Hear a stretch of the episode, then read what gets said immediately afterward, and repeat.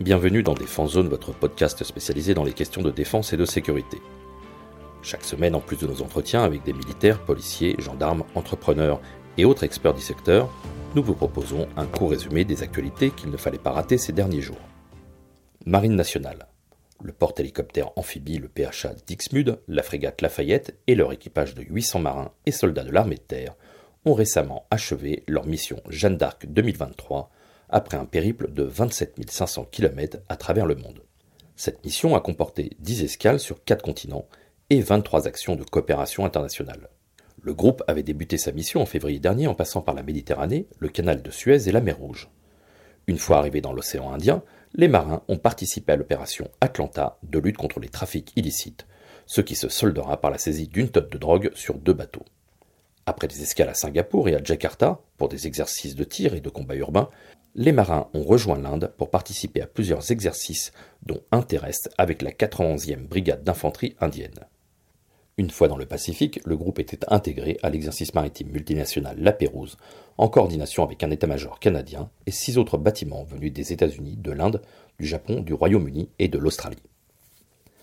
Après une étape et des manœuvres avec les forces armées australiennes, les navires ont stoppé quelques jours en Nouvelle-Calédonie, notamment pour l'exercice Croix du Sud 2023, dont le scénario visait à se préparer à une opération de secours après une catastrophe naturelle.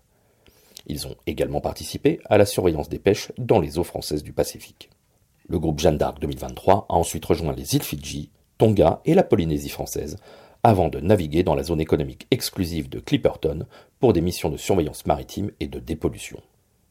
Une fois le canal de Panama franchi pour entrer dans la mer des Caraïbes, les Français ont été rejoints par un patrouilleur hollandais pour des exercices en mer. La mission s'est terminée par des escales en Guadeloupe et en Martinique, où le PHA a mis en œuvre le plan d'action des forces armées aux Antilles en prévision de la saison cyclonique. Après avoir traversé l'océan Atlantique et le détroit de Gibraltar, les militaires du groupe Jeanne d'Arc 2023 sont rentrés à Toulon le 13 juillet, après plus de cinq mois de mission. Armée de l'air et de l'espace. Le 10 juillet 2023, un A400M qui s'apprêtait à démarrer une simulation d'intervention médicale à l'occasion de l'exercice Pégase 23 a été redéployé en urgence à la demande de la US Coast Guard Force Micronesia pour une mission de recherche et de sauvetage d'un navire de plaisance qui dérivait à l'ouest de l'île de Rota, au sud de Guam. Après une rapide remise en condition de la soute, le commandant Ronan et son équipage ont décollé en direction de l'océan Pacifique. L'avion a entamé sa trajectoire de recherche, notamment avec les portes latérales ouvertes pour permettre à l'ensemble des militaires de scanner la zone définie par les services de secours. Après 20 minutes, un bateau a été repéré et le commandant Renan a pu établir le contact avec le skipper par radio. Le bateau avait subi une panne de moteur et dérivait avec 11 personnes à bord. L'équipage de la 400M a décidé de maintenir sa position au-dessus du navire, tandis qu'au même moment, une équipe de secours du Department of Public Safety se dirigeait vers eux. Malgré les conditions météorologiques difficiles, la 400M est restée en position pendant 5 heures avant d'être relevée par un HC-130 de la Royal Canadian Air Force Finalement, un hélicoptère MH-60 Nighthawk de l'US Navy est arrivé pour secourir les 11 personnes à bord du bateau. Le commandant Ronan et son copilote, le lieutenant Félix, ont exprimé leur satisfaction d'avoir réussi la mission et d'avoir pu rassurer l'équipage du bateau en restant sur la zone de sauvetage. Il faut aussi souligner la très grande coopération entre les moyens civils et militaires américains, français et canadiens pour mener à bien la mission. Italie. Suite au conflit en Ukraine et aux demandes de l'OTAN, l'Italie envisage d'augmenter ses dépenses militaires, notamment pour la modernisation de ses chars de combat. Le gouvernement italien prévoit d'investir environ 880 millions d'euros pour moderniser 125 chars Ariat C1 en installant un nouveau groupe moteur, une conduite de tir améliorée et des protections supplémentaires.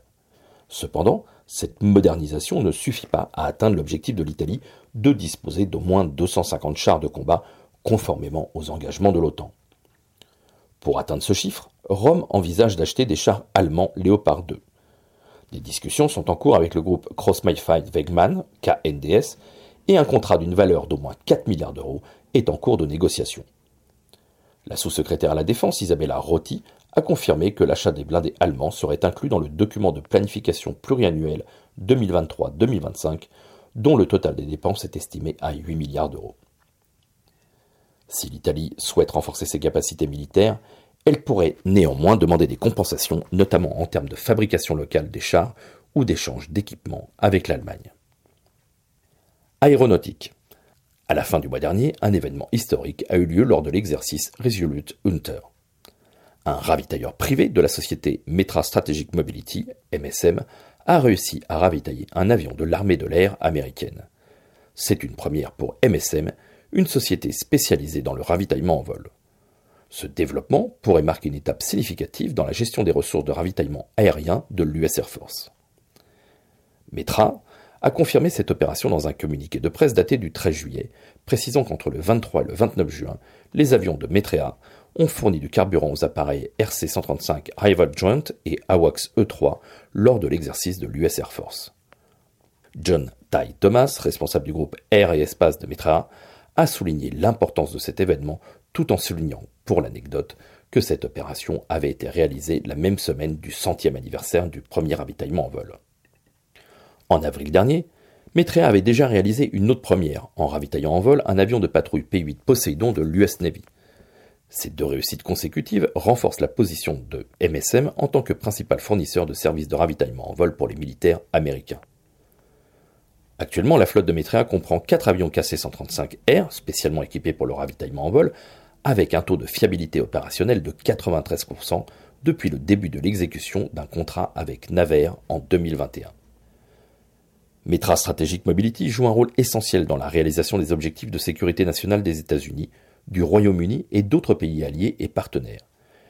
Les avions de MSM sont équipés de nacelles Multipoint Refueling System, MPRS, ce qui facilite le ravitaillement en vol avec les aéronefs de la marine, du corps des Marines et des nations partenaires équipées de perches de ravitaillement.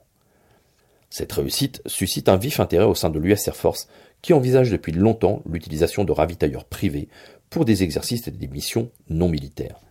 Cette approche pourrait en effet soulager la flotte de ravitailleurs aériens de l'armée de l'air et permettre une gestion plus efficace des ressources. Inde. Nous en parlions déjà la semaine dernière et cette fois-ci c'est confirmé lors de sa visite officielle en France à l'occasion des festivités du 14 juillet. Le Premier ministre indien M. Narendra Modi a annoncé la sélection du Rafale Marine, la version navale du chasseur multirôle français, pour équiper son premier porte-avions. Cette décision fait de l'Inde le premier pays, après la France, à opter pour le Rafale Marine. Cette sélection fait suite à une consultation internationale lancée par les autorités indiennes mettant en compétition l'avion de Dassault Aviation avec le FA-18 Super Hornet américain. Des essais ont été menés sur place pendant plusieurs semaines permettant aux chasseurs français de démontrer qu'ils répondaient parfaitement aux besoins opérationnels de l'Indian Navy en étant spécifiquement adaptés aux particularités du porte-avions INS Vinkrant qui ne dispose pas de système de catapultage. Ces 26 rafales marines, destinées à remplacer les MiG-29 vieillissants de la marine indienne, rejoindront les 36 rafales déjà en service dans l'Indian Air Force, l'armée de l'air indienne. L'Inde avait annoncé en avril 2015 son intention d'acquérir 36 rafales assemblées en France, après avoir modernisé ses Mirage 2000. Cette commande a été concrétisée en 2016 et le pays a reçu son premier rafale en octobre 2019. Toujours à l'occasion de son séjour en France, M. Modi a également annoncé l'achat de trois sous-marins Scorpren supplémentaires, portant à neuf le nombre total de submersibles de cette classe commandée par l'Inde. Le montant estimé de cette acquisition s'élève à 3 milliards d'euros. Les discussions sur les détails du contrat, y compris le prix, vont être menées avec le gouvernement français dans les prochains mois. Les trois nouveaux sous-marins seront construits par Mazagon Dock Shipbuilder, près de Mumbai, avec une importante participation indienne, créant ainsi des opportunités d'emploi dans le secteur national. Cette double acquisition renforce les liens militaro-industriels entre la France et l'Inde, démontrant la confiance de l'Inde dans les capacités technologiques et la qualité des équipements français. Ces achats témoignent de la volonté de l'Inde de moderniser ses forces armées et de renforcer sa capacité de projection de puissance maritime et aéronavale dans la région Indo-Pacifique. En consolidant sa coopération avec l'Inde, la France de son côté renforce également sa présence stratégique dans cette région clé. Voilà pour l'essentiel de l'actualité cette semaine. Pour en savoir davantage sur cet univers et pour découvrir tous nos articles et reportages, rendez-vous sur notre site internet défense-zone.com. Pour plus de brèves, d'articles de fond et de photos, nous éditons également tous les trois mois un magazine papier que vous pouvez recevoir en étant abonné à notre espace premium.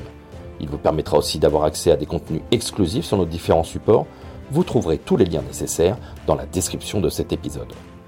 En attendant, nous vous souhaitons une bonne journée et nous vous donnons rendez-vous la semaine prochaine pour un nouveau résumé de l'actualité des forces de défense et de sécurité.